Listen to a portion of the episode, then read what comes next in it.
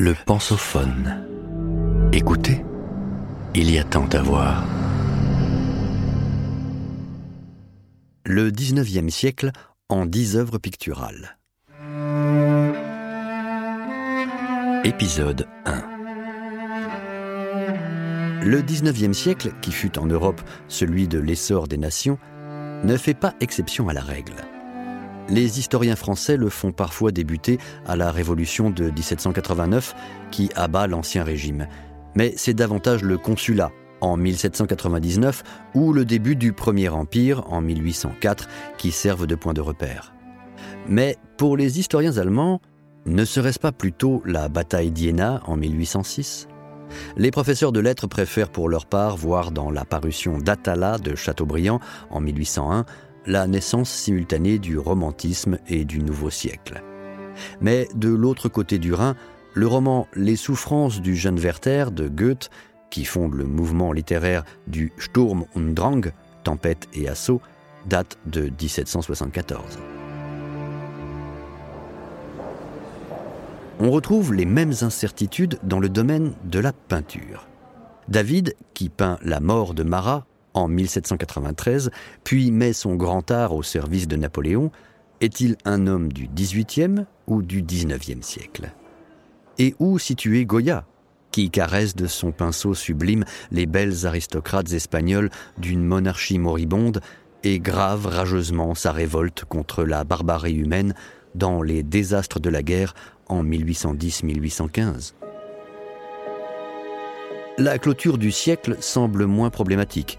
La civilisation européenne, selon les mots du poète Paul Valéry, se découvre mortelle dans les tranchées de 14-18. Désormais, des mondes nouveaux surgissent en Amérique du Nord, en Russie et en Asie. Vaine querelle d'historiens que tout cela? Peut-être. Après tout, le XIXe siècle hérite, comme les autres, d'un passé dont il se détache cependant avec force. Je suis tombé par terre, c'est la faute à Voltaire, chante Gavroche, héros des Misérables, sur la barricade révolutionnaire. Mais il regarde surtout plus avidement que les précédents vers l'avenir. Le progrès, espoir des hommes des Lumières, devient en effet la foi de leurs successeurs. La révolution industrielle et le capitalisme s'imposent à toute l'Europe et, via la colonisation, aliènent des terres à présent toutes explorées qu'on entreprend de civiliser. Les découvertes scientifiques connaissent une accélération fulgurante et, en se fondant sur la philosophie positiviste, donnent à l'homme l'illusion d'une maîtrise complète de la nature. Peu à peu, le monde se désenchante et se sécularise. Dieu est mort, constate Nietzsche. L'État s'organise. De gendarme, il se fait social et bientôt Providence.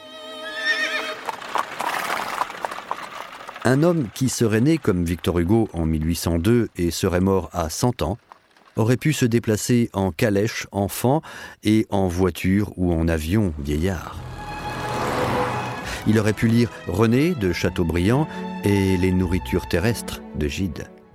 David aurait pu le peindre, mais aussi Cézanne. Nadar l'aurait photographié et les frères Lumière l'auraient filmé. Né avec l'Empire, il aurait connu trois révolutions et la Troisième République.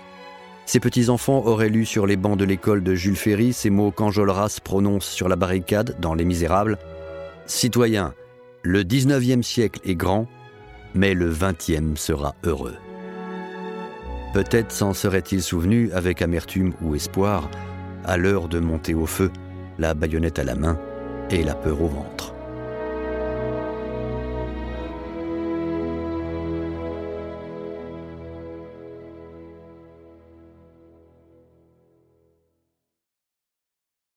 Peindre l'histoire. Le sacre de Napoléon de David et les raboteurs de parquet de Caillebotte. Entre le sacre de Napoléon, peint par David en 1807, et les raboteurs de parquet de Caillebotte, datant de 1875, se sont écoulés presque 70 ans. 70 ans de bouleversements politiques, les révolutions de 1830 et 1848, la Commune de 1870, puis l'avènement de la République. Bouleversements sociaux aussi. la révolution industrielle et la prise de conscience de la pauvreté ouvrière, la parution en 1848 du Manifeste du Parti communiste de Marx et la création en 1864 de la première internationale des travailleurs. Mais aussi 70 ans de révolution artistique. Les mouvements picturaux se sont en effet succédés, non sans heurts.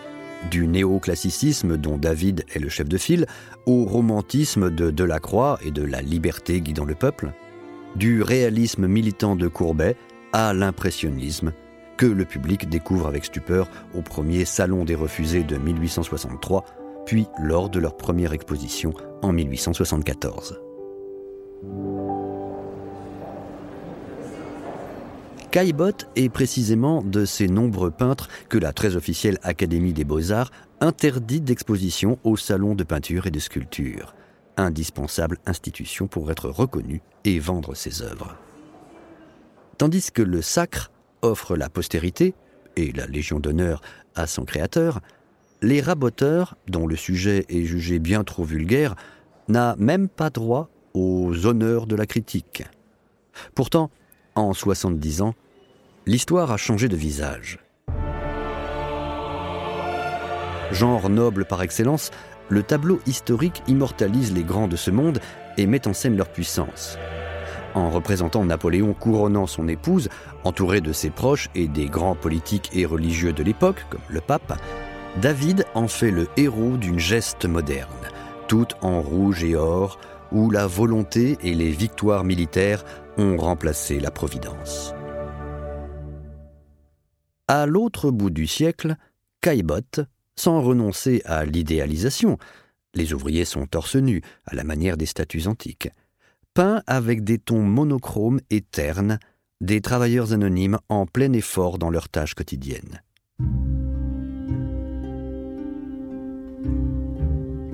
Contrairement à Delacroix, qui lui aussi prend le peuple comme sujet, Caillebotte ne le montre pas en train de faire l'histoire, mais simplement son labeur. Là où le premier transforme les humbles en allégories, le second leur confère, à la manière des frères Goncourt et de Zola, une profonde dignité en les baignant de lumière et en les montrant en contre-plongée. Le tableau d'histoire se fait social. David participe à la création de la légende impériale. Caillebotte, comme Millet avec les paysans de l'Angélus, prépare celle de la Troisième République.